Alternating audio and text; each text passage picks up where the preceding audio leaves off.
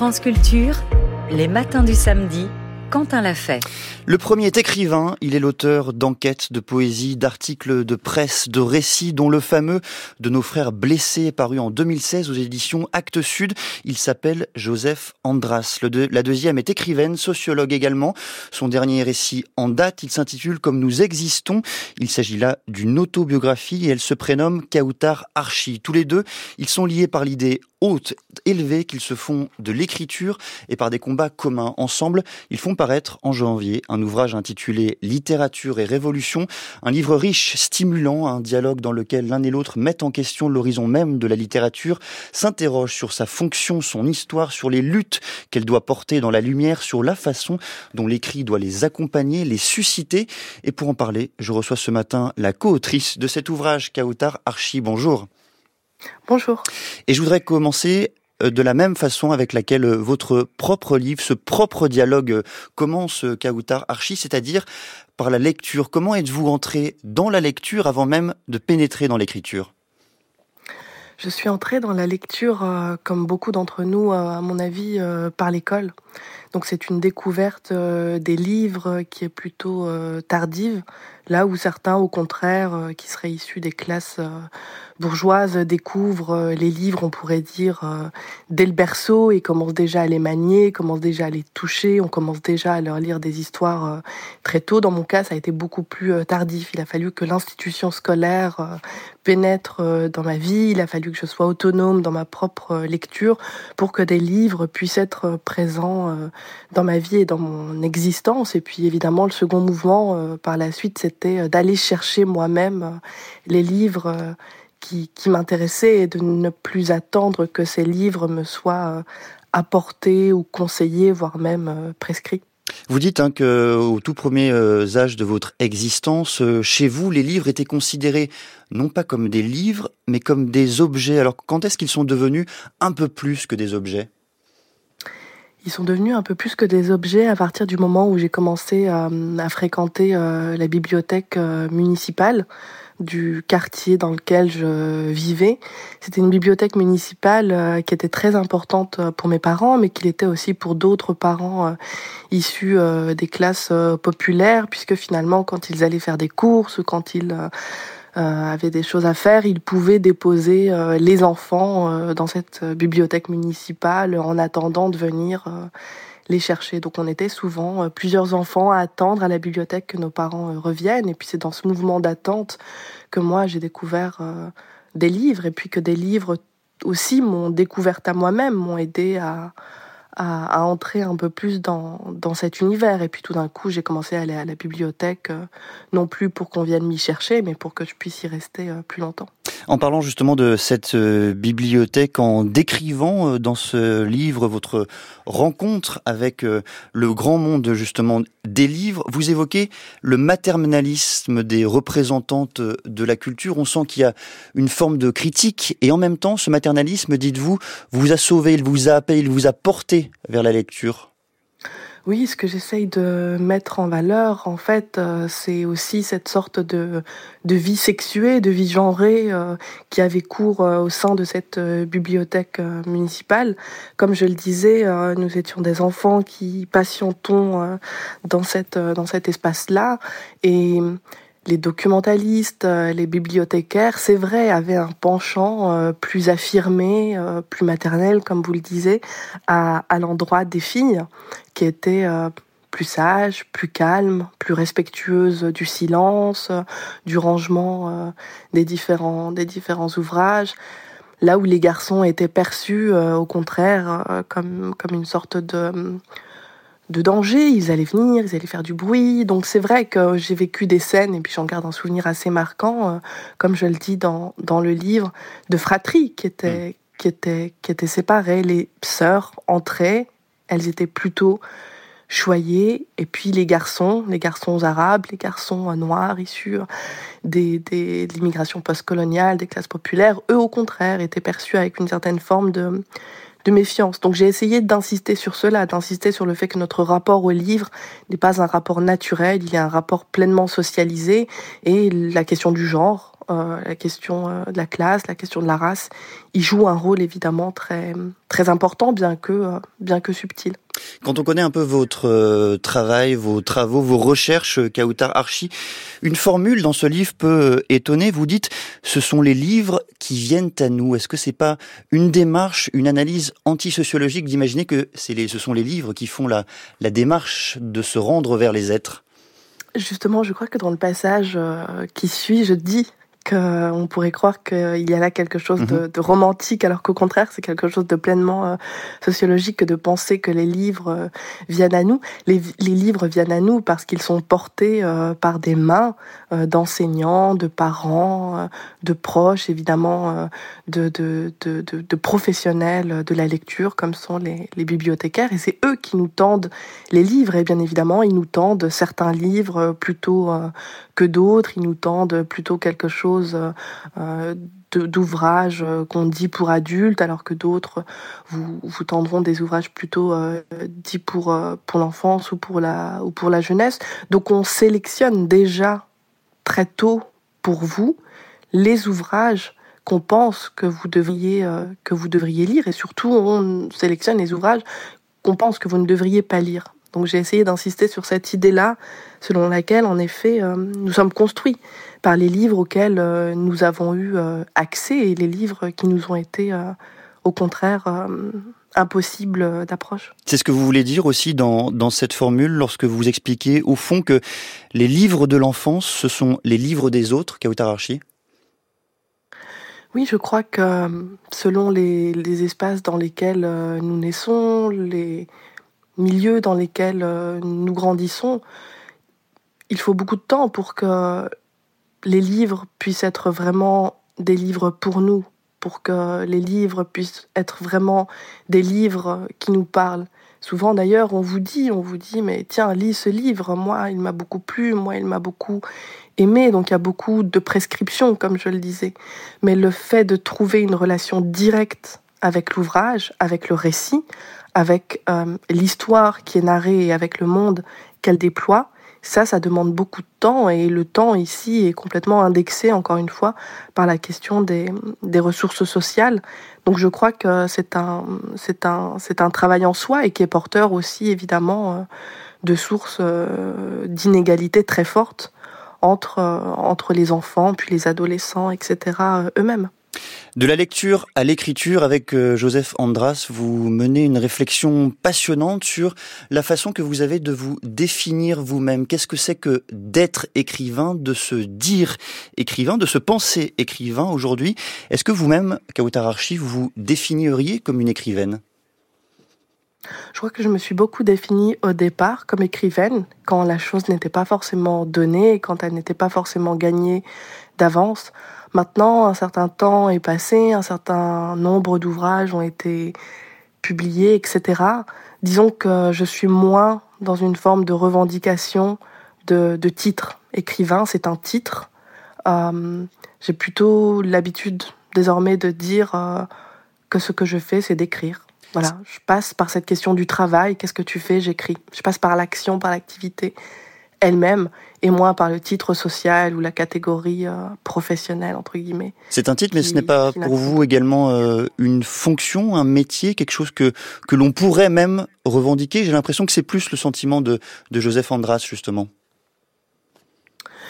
Par rapport à ça, c'est vrai qu'il peut y avoir entre Joseph Andras et moi une sorte de de, de distinction ou en mhm. tout cas de, de nuance dans ma part mais je pense que pour ma part mais je pense que au vrai avec Joseph Andras on se, on se rejoint malgré tout sur ce sur ce point là c'est que le plus important euh, n'est pas euh, la revendication euh, sociale du statut d'écrivain afin de produire une forme de distinction quand on dit je suis écrivaine ou quand on court après ce type de titre, c'est souvent parce que on cherche à marquer une forme de distance une forme de distinction, une forme de différence d'avec euh, autrui ou d'avec le reste du monde. Je pense que le livre que nous avons euh, coécrit euh, ensemble tend plutôt vers le contraire. Il tend plutôt à dire que les écrivains ont pleinement leur place parmi l'ensemble des mouvements, des collectifs qui animent la société.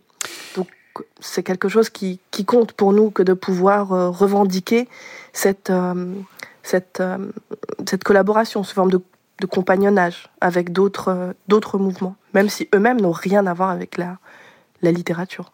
Écrire, c'est vouloir et vouloir toujours plus, vouloir écrire bien sûr, mais vouloir que l'écriture serve au-delà d'elle-même. C'est l'une de vos citations, Kautararchi, dans, dans ce livre que vous co-signez avec euh, Joseph Andras. Est-ce que vous voulez de plus que l'écriture en écrivant?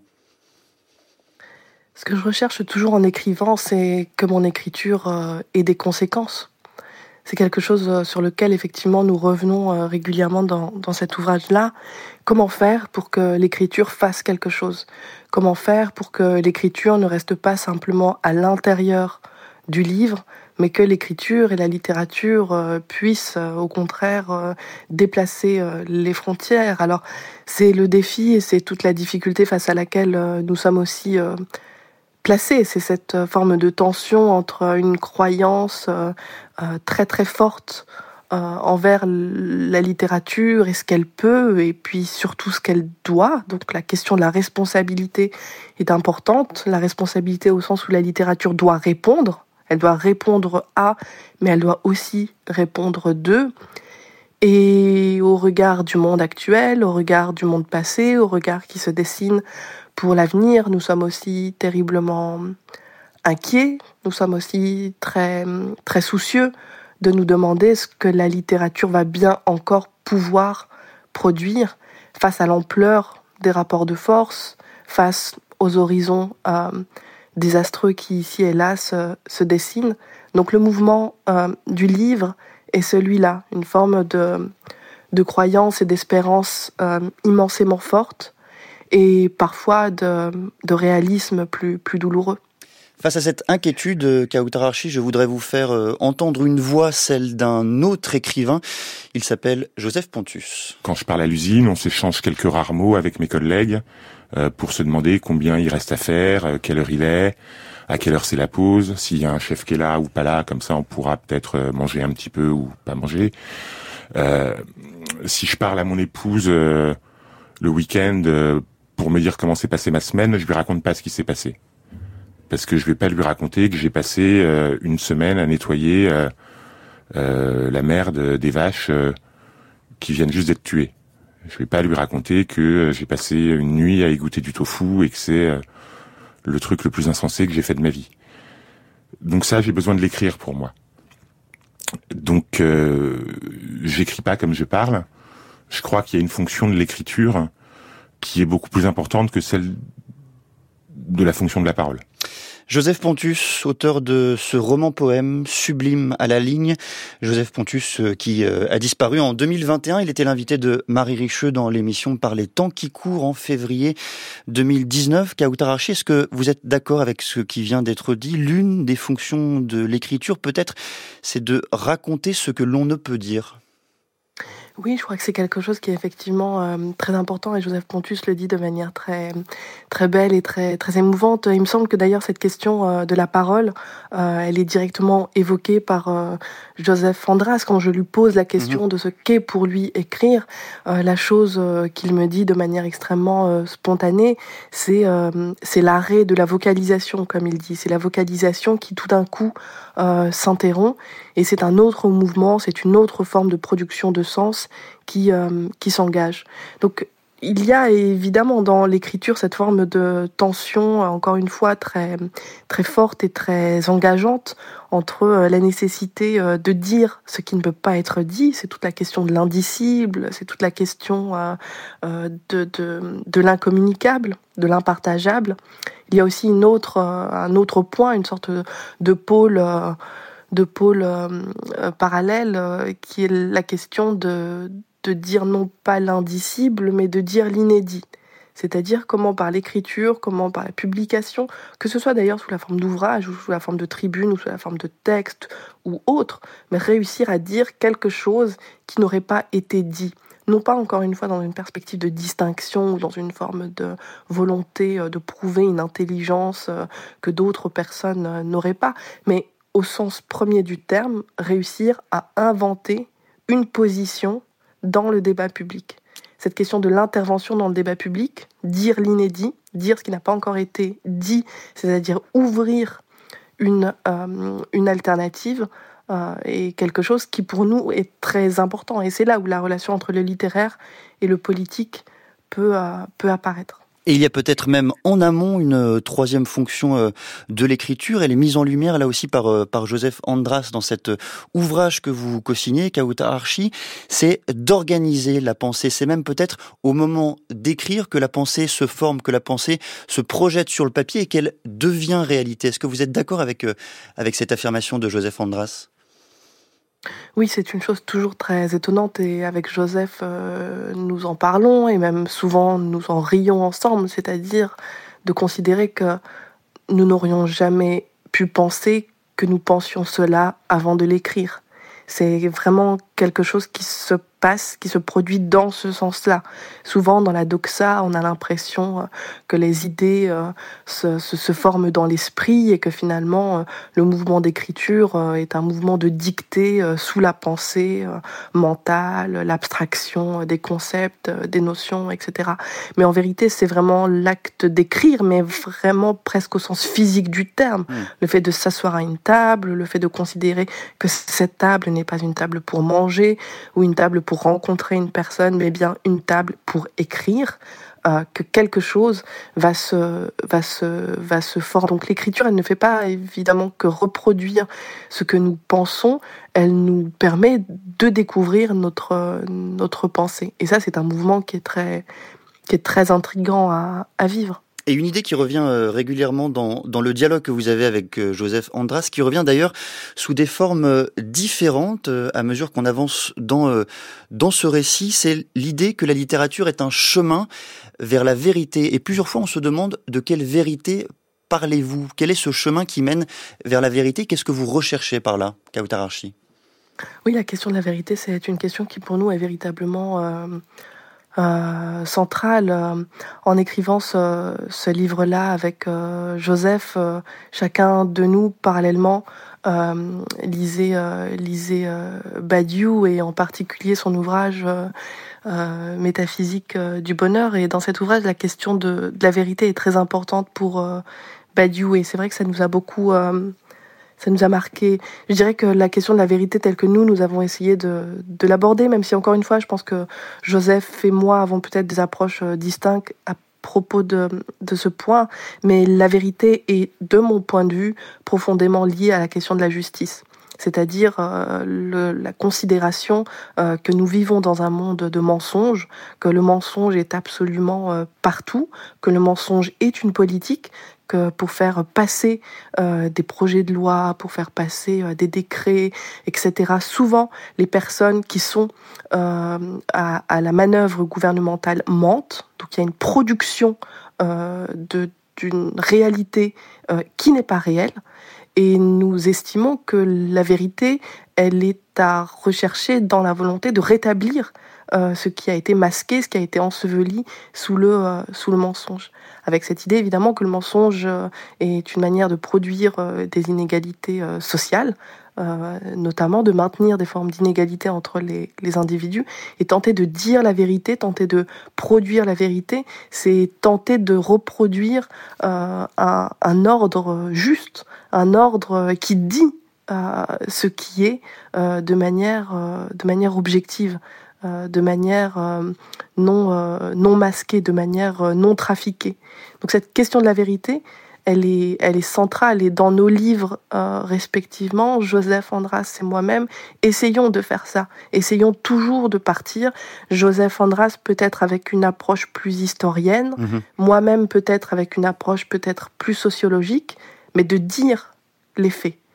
Je vous faire. Euh, c'est quelque chose d'important. Pardonnez-moi, je voudrais vous faire réagir euh, à ce que dit, à ce qu'écrit euh, Joseph Andras sur la littérature. Il dit que la singularité de la littérature, c'est la langue, c'est la phrase, c'est livrer un rythme imprévu, c'est sans rythme marcher en poésie. C'est le mouvement de mots combinés pour l'occasion. Entre une majuscule et un point, on peut, fort de l'alphabet, façonner des petits bouts de beauté. Tout le reste est à la portée des autres arts. Fin de citation. Et c'est vrai que on retrouve beaucoup cette réflexion sur ce que peut en la littérature comparer aux autres formes d'art. Qu'est-ce qui reste selon vous à la littérature? Qu'est-ce qui fait sa singularité par rapport au cinéma, à la musique, à tous les autres arts qui, qui composent euh, ce monde et cet univers? Il me semble encore une fois que les autres arts sont peut-être euh, baignés et entourés d'une certaine forme de culture euh, que je pourrais dire euh, élitaire. Pour entrer en musique ou pour entrer en peinture ou pour entrer en danse, souvent les droits d'accès, les droits d'entrée à ces univers-là sont des droits d'accès et d'entrée qui exigent une certaine forme de euh, richesse, qu'elle soit sociale, économique, relationnelle, etc. La littérature, c'est un peu autre chose, disons, même si encore une fois, il y a aussi des passages, euh, des frontières à, franchir. Ces passages et ces frontières sont peut-être un tout petit peu plus souples, ou en tout cas, il est possible, à mon sens, de les truander, si je peux me permettre ce mot ce matin, euh, avec un peu plus d'aisance. Le fait de lire, le fait de prendre un ouvrage, le fait de s'y plonger, demande peut-être matériellement un peu moins de ressources que pour les autres, euh, que pour les autres euh, pratiques. Mais encore une fois, tout ça est dit avec euh, un certain esprit relativiste, voilà, qu'il ne faudrait pas exagérer. Il faut du temps pour lire, par exemple. Il faut du silence, il faut du calme. ça demande donc d'être aussi dans des conditions euh, sociale euh, plutôt euh, plutôt favorable. Ou alors il faut avoir des espaces autres, ce qui est encore une autre forme de, de ressources. Mais la littérature, disons qu'elle se présente peut-être à celui qui, qui, qui aspire à, à, en faire euh, une forme de marge de manœuvre, euh, de possibilité de trafic un peu plus, un, un peu plus grande que les autres, que les autres pratiques. Merci beaucoup, Kautararchi. On vous retrouvera euh, à 8h20 à ce micro pour plonger un peu plus dans le lien que vous tissez entre littérature et politique. France Culture, les matins du samedi Quentin l'a fait. Joseph Andras Kautar Archi, deux écrivains ensemble, ils font paraître en janvier un ouvrage intitulé Littérature et les révolutions, un livre riche, stimulant, un dialogue dans lequel l'un et l'autre mettent en question l'horizon même de la littérature, s'interrogent sur sa fonction, son histoire, sur les luttes qu'elle doit porter dans la lumière, sur la façon dont l'écrit doit les accompagner, voire les susciter. Pour en parler, je reçois ce matin Kautar Archi. Kautar Archi, je voulais citer l'un des fragments que vous euh, donnez dans ce livre, justement, à mes yeux, la forme romanesque est une forme morte, car c'est une forme de parole silencieuse. Il a fallu que je me confronte à la forme autobiographique pour éprouver le sentiment d'un texte droit, moins enjolivé, plus transparent, plus à fleur de peau, qui laisse voir la peau, un texte vrai. Fin de citation. Pourquoi est-ce que vous avez, pourquoi est-ce que vous vous êtes dirigé, Kautararchi, vers l'autobiographie tout en délaissant le roman? Disons qu'au fur et à mesure des expériences euh, que j'avais suite à la publication euh, de récits euh, romanesques, chaque fois venait ce moment où il fallait en parler, où il fallait le présenter, où il fallait en dire quelque chose. Et ça a souvent été pour moi une expérience que je pourrais qualifier aujourd'hui, le temps est un peu passé, d'expérience déceptive. J'avais le sentiment au fond qu'il y avait quelque chose qui rapprochait la forme romanesque d'une forme de divertissement, d'une forme de nécessité euh, de produire euh, du, plaisir. Alors j'entends que ça peut être très intéressant pour beaucoup d'écrivains, mais à un certain moment, pour moi, c'est devenu quelque chose d'assez euh, artificiel. Inventer des personnages, leur donner des prénoms, imaginer des vies, imaginer des scènes, imaginer une fin, les éditeurs disent une fin heureuse, ce serait quand même plus intéressant. Bon, tous ces éléments mis les uns avec les autres, oui, ça m'a semblé très très peu très peu profond en fait et j'ai voulu comme souvent je le disais quand mon récit autobiographique comme nous existons a été publié oublier les personnages et revenir davantage au, aux personnes et être davantage centré sur une forme euh, d'expérience euh, vraie, comme je le dis, c'est-à-dire euh, traversée par la question sociale, traversée par des rapports de force et essayer de tirer de cette existence, de cette expérience, de ce vécu, quelque chose qui serait communicable avec d'autres personnes, mais à partir d'un pacte sincère. Le pacte de sincérité, pour moi, était très important et m'a m'a encouragé, m'a dans, dans, la dimension autobiographique, cette sincérité m'a m'a beaucoup m'a beaucoup attiré. Mais est-ce que vous pensez qu'à Otarashi qu'il est euh, compliqué, impossible d'être euh, sincère dans l'imagination? L'histoire de la littérature montre qu'on peut, peut l'être euh, tout à fait. On peut vraiment l'être tout à fait, c'est quelque chose auquel je, je, crois, mais je pense que si la littérature demeure, le monde qu'il organise, euh, lui, c'est beaucoup, euh, beaucoup transformé. Euh, la question littéraire à voir aussi avec la question économique, avec la nécessité que les livres se vendent. Le fait que les livres se vendent, c'est souvent ce qui permet aux écrivains de continuer à écrire, ce qui est quand même assez paradoxal. Donc il y a un univers néolibéral aussi qui s'est organisé autour de cette question euh, du, du, roman. Il y a des, une forme de, de, mise en tension euh, euh, politique aussi avec la montée des féminismes, avec la montée de la question antiraciste, avec euh, la question des mouvements sociaux. Et il m'a semblé à un certain moment, dans mon expérience, euh, que j'universalise volontiers pour moi-même, mais que je laisse euh, chacun universaliser pour soi à, sa, à sa façon, que quelque chose avec cette idée du roman, cette idée de la fiction qui n'était plus, qui n'était plus juste, qui n'était plus la bonne note en accord avec la note dominante de, notre, de notre monde. Je suis certain qu'en vous entendant, vous écoutant même euh, Kautar Archie, euh, nombre d'auditeurs se sont dit que vous étiez une autrice, une écrivaine engagée. Et pourtant, ce terme, vous le réfutez ou du moins vous le prenez avec précaution. Est-ce que vous pouvez nous expliquer pourquoi? Qu'est-ce qui vous chagrine dans ce terme d'engagement, d'engagé? En fait, quand on dit euh, d'une personne, et a fortiori d'un écrivain ou d'une écrivaine, euh, qu'elle est euh, engagée, on sous-entend qu'il y a effectivement un engagement plutôt, avec de grands guillemets, progressiste. Ce qui voudrait dire que d'autres écrivains seraient des écrivains tout court, que eux, ils ne seraient pas engagés. Ce seraient des écrivains écrivains ou des écrivaines euh, écrivaines. Or, ce que nous avons voulu dire avec euh, Joseph Andras, et mmh. c'est notre critique à l'égard de cette notion euh, d'engagement, c'est qu'en vérité, tous les écrivains sont engagés. Certains sont plutôt engagés euh, afin euh, de, de, ratifier le monde, afin de, de justifier l'état actuel du monde, plutôt des écrivains de droite, si on peut associer ces deux, ces deux termes-là, et puis des écrivains qui, au contraire, euh, plaident pour euh, une, transformation euh, du monde et considèrent que la littérature a à voir avec cette, transformation. Donc, au vrai, si tout le monde est engagé à droite, voire potentiellement pour certains écrivains à l'extrême droite, il ne nous est plus possible, à nous, qui au contraire sommes à l'inverse, à rebours de, cette idéologie, de continuer à utiliser euh, le même terme.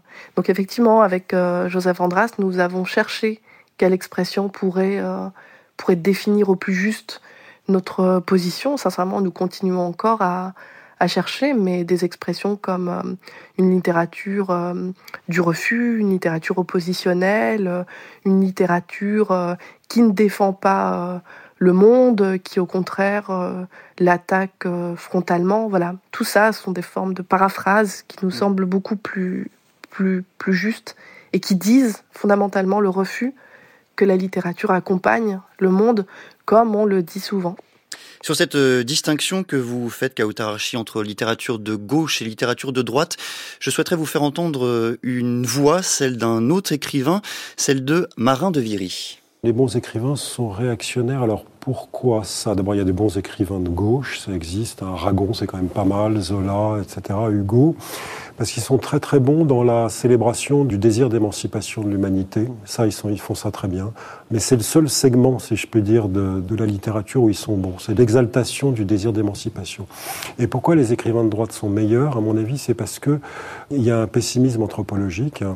Euh, chez les écrivains de droite. Ils observent, ils observent, ils observent, et ils tombent sur la nature humaine, en fait. Et en tombant sur la nature humaine, ils deviennent des moralistes, comme la Bruyère, comme la Rochefoucauld, etc., ou dans la fiction, ils deviennent des moralistes. Et en devenant des moralistes, euh, ils ont forcément une vision euh, un peu pessimiste de l'anthropologie. Et donc, du coup, ils amènent la littérature au seuil où sauver l'humanité, c'est soit une question de religion, soit c'est pas possible de sauver l'humanité. Donc, c'est Céline ou c'est Bernanos, si vous voulez. Et c'est un peu ça, pour moi, qui fait, la, si je peux dire, la, la distinction entre les écrivains de droite et de gauche. Les écrivains de gauche ont un segment qui est le segment du désir que l'humanité se réconcilie elle-même. Et les écrivains de droite, leur génie, c'est plutôt la, la psychologie humaine et donc euh, cette espèce de pessimisme anthropologique qui en, qui en découle. Un extrait euh, du club du Figaro du 13 avril dernier, c'était la voix de, de Marin euh, de Viry. Kautararchi, euh, une réaction, est-ce que vous êtes d'accord, j'en doute, avec, avec cette distinction, mais avec l'idée que peut-être il y a des écrivains qui vont tenter d'aller sonder l'âme, la nature humaine, ou l'angle qui sera le leur sera celui de la, de la psychologie, d'autres, ce sera celui de la politique alors, dans l'ouvrage avec euh, Joseph Andras, effectivement, on revient souvent sur cette question de la nuance, de la complexité, de la volonté de sonder les âmes. Et en fait, euh, nous affirmons vraiment avec beaucoup de force que cette manière d'approcher euh, les choses relève d'une forme d'idéologie très romantique, très romantisée, très libérale même de la, de la littérature. Cette idée selon laquelle il serait possible d'être neutre et à partir d'une certaine forme de neutralité, à partir d'une certaine forme d'observation euh, des états d'âme euh, de ceux et de celles qui nous entourent, euh, pouvoir en dire quelque chose de manière géniale. En vérité, derrière cette, ce, paravent de la complexité, de la nuance, de l'âme, de l'obscurité qu'il faudrait sonder, etc., se cachent en fait souvent des manières de dire le monde est ainsi et nous l'acceptons. Et je crois que c'est là qu'il y a une fracture euh, très forte qui euh, s'opère entre des écrivains euh, qui considèrent que les choses doivent changer et d'autres qui considèrent au contraire que non, les choses n'ont pas à changer, puisqu'après tout, même si elles ne changent pas, il est possible encore de continuer à produire du beau, à produire une belle langue, un beau style, etc. Donc je pense qu'il faut être absolument prudent par rapport à ces discours euh, qui sont euh, propagés, qui circulent, mais de manière extrêmement ancienne. Hein. On est là sur des discours historiques euh, très, très documentés et très justement critiqués. C'est important de ramener, à mon sens, la fracture là où, elle, où elle, elle, tire toute sa force. Le monde est... de justifier le monde et pas, et, et pas de, de, le ratifier pour, pour beaucoup. Le monde est ainsi et, nous l'acceptons, euh, dites-vous, Kautararchi, mais est-ce que ce n'est pas déjà une tâche immense pour la littérature de comprendre le monde tel qu'il est, le monde tel qu'il existe, d'aller voir la nature humaine telle qu'elle se présente effectivement Est-ce que déjà l'enjeu de la description, de la compréhension, de s'approcher du vrai tel qu'il est, ce n'est pas déjà euh, une fonction euh, immense que l'on pourrait attribuer à la littérature? C'est évidemment une fonction immense, mais j'aimerais dire que ce qui, à mon sens, marque aussi une rupture euh, radicale par rapport euh, à une histoire euh, plus ancienne, c'est qu'aujourd'hui, la littérature n'est plus seule, on pourrait dire, sur le grand marché de la compréhension de ce qui nous entoure. Et c'est là aussi, à mon sens, la difficulté ou l'épreuve à laquelle sont confrontés nombre d'écrivains et d'écrivaines, c'est qu'il existe aussi désormais, et depuis un certain temps même, des historiens, des anthropologues, des sociologues, même, on pourrait dire, des, des, économistes qui aussi revendiquent euh, une forme de droit, de légitimité à dire quelque chose euh, du monde. Donc la littérature euh, n'est plus seule, les écrivains, les écrivaines ne sont plus seuls, ils ne sont donc plus obligés, on pourrait dire, de porter sur leur dos de manière isolée et individuelle la charge de la description du monde. Claude Lévi-Strauss a décrit déjà, on pourrait dire, le monde et les écrivains s'y réfèrent et peuvent s'en inspirer ou peuvent au contraire critiquer, etc. Mais ce que je veux dire, c'est que nous avons désormais affaire à une montée en puissance extrêmement forte des sciences sociales qui viennent aussi perturber la définition de ce que signifie écrire et la manière dont euh, les écrivains euh, collaborent ou non avec d'autres formes euh, d'écriture.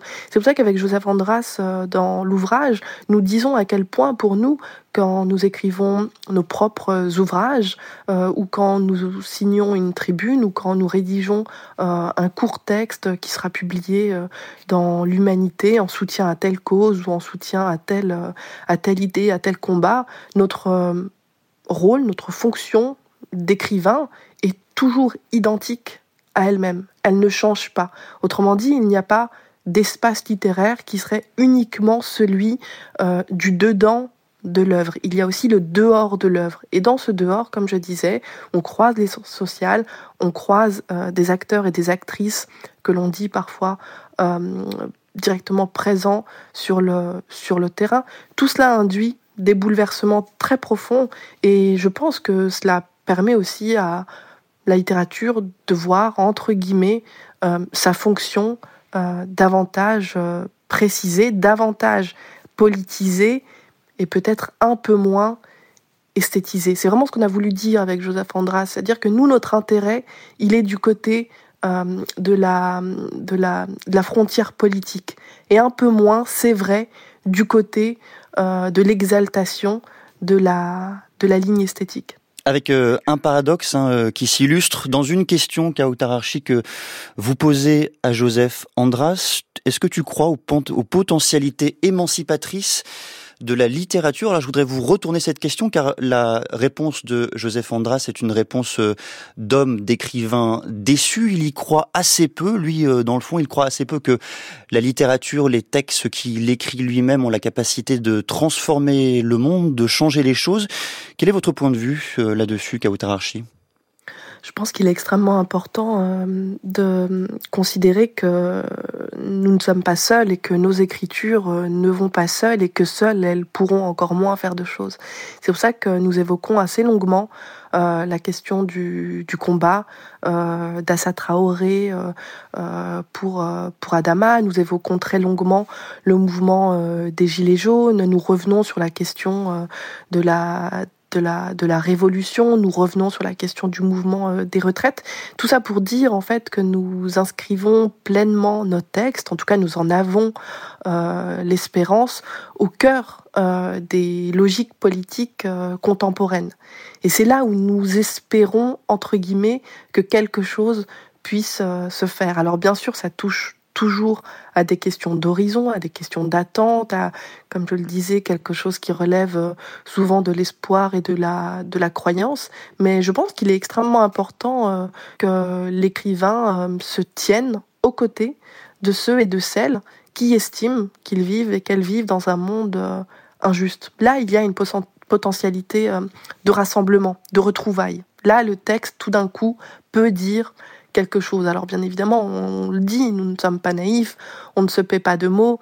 Il est très compliqué en l'état actuel des choses et vu euh, l'inégalité des rapports euh, de force, euh, de transformer uniquement ainsi. Mais on peut transformer aussi comme ça. C'est quelque chose qui nous, semble important de continuer à défendre.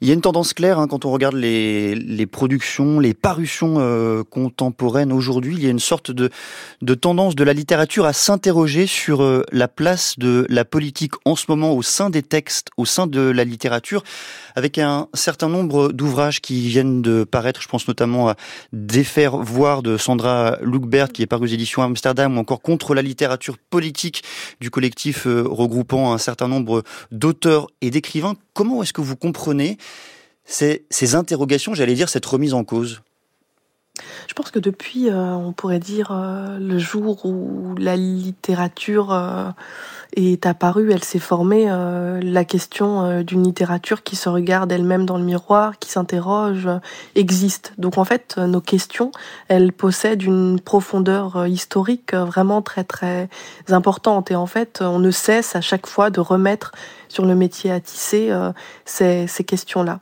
Il n'en demeure pas moins qu'il me semble y avoir politiquement parlant, ne serait-ce qu'à l'échelle euh, française, une forme euh, d'accélération euh, des revendications d'émancipation.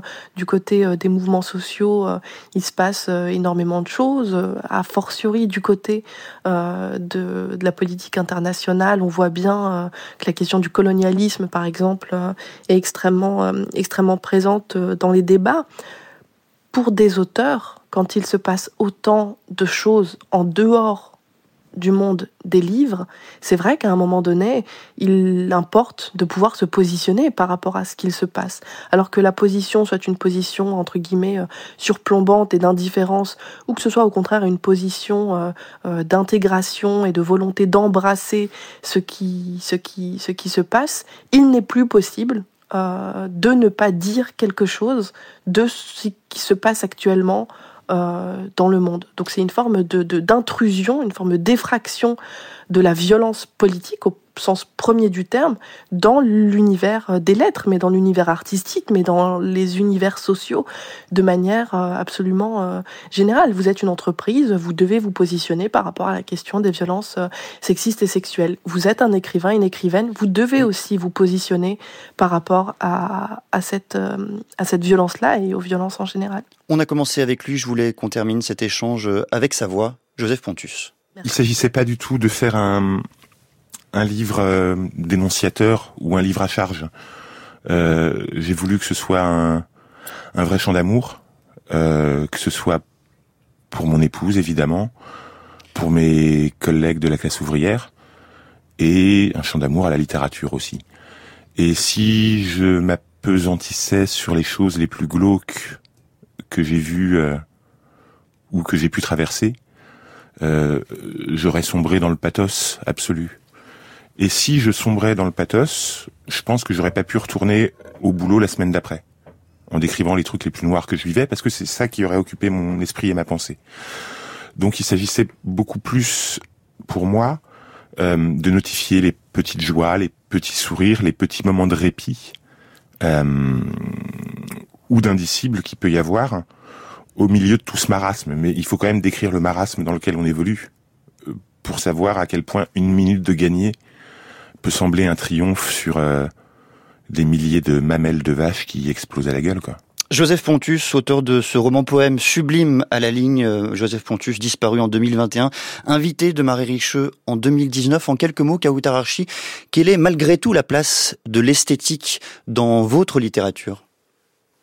Je crois que c'est une place très grande euh, par euh, l'esthétique, euh, c'est la question des affects qui se, qui se pose. Et je pense que Joseph Andras et moi avons peut-être cette chose en commun d'essayer toujours de parler à la fois aux esprits, mais de parler aussi toujours au cœur, au cœur sensible qui, qui sont là et qui cherchent des réponses et qui ont aussi leurs propres réponses et de partager tout cela dans des instants qui sont effectivement des instants fugaces et fulgurants, mais qui sont néanmoins des instants bien, bien, bien existants. Littérature et révolution, ça paraîtra en janvier aux éditions Divergence. C'est signé Joseph Andras et Kautararchi. Merci beaucoup, Kautararchi, d'être venu ce matin au micro de France Culture pour euh, mettre la lumière sur le lien entre la littérature et la politique.